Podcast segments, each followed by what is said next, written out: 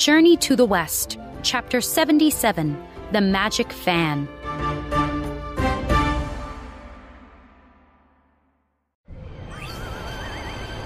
For over a day, the wind from the fan carried Wukong.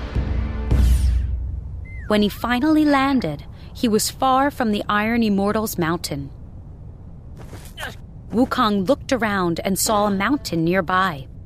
It looked familiar, Mount Sumeru! said Wukong. The Bodhisattva Lingji lives there. Maybe he can help me deal with the Iron Immortal.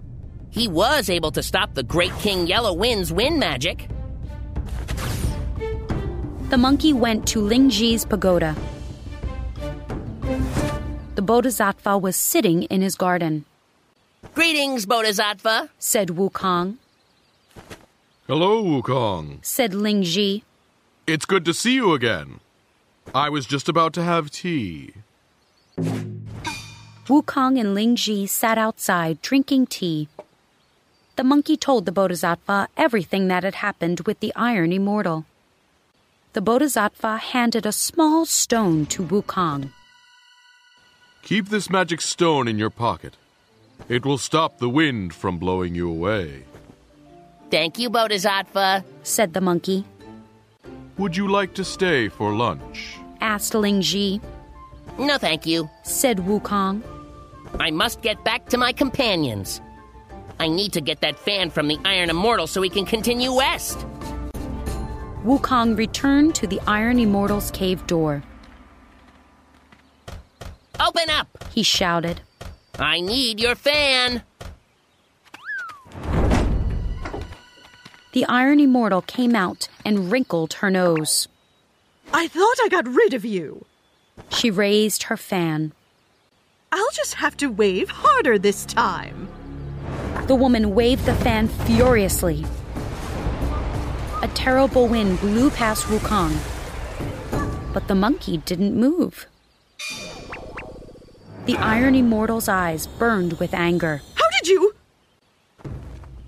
The Bodhisattva Lingji gave me a magic stone. said Wukong. Your fan can't blow me away now. The monkey pulled out his iron bar. Now give me that fan. The Iron Immortal shot back into her cave. Before she could shut the door, Wukong turned into a cricket. He quickly leaped into the cave. Silently, he followed the Iron Immortal along a tunnel. When the woman reached a room, she sat down. She tucked the fan into her robe. Wukong is a horrible monkey. She said to herself. He forced my poor baby red boy to become good. Then he demanded to borrow my precious fan. The Iron Immortal reached for a cup of water. As she took a drink, Wukong leaped into the cup. Gulp. Inside the Iron Immortal's stomach, Wukong changed back into himself. Boomph! Pow! Boomph! Pow! The monkey punched and kicked. The Iron Immortal fell to her knees. Ah, what was in that water? I feel awful. It was me. Shouted Wukong. I'm in your stomach now. And I won't stop punching and kicking until you give me that fan. Boomph! Pow! Please stop. cried the Iron Immortal. You can have the fan. Just don't hurt me anymore.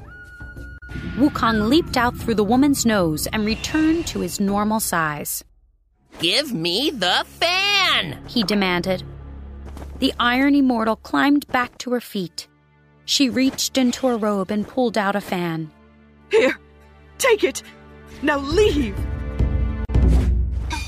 Wukong found his companions in the village with the old man.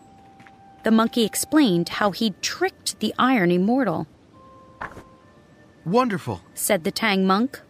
Now we can continue our journey. They all thanked the old man and then headed west. They came to the top of a hill and saw the mountain of flames. Fire covered all the land around it, Watch this. said Wukong. The monkey waved the fan hard. Whoosh! A strong wind blew toward the mountain. Wukong smiled. In a moment, we'll. Suddenly, there was a roar as the flames grew bigger, filling the sky.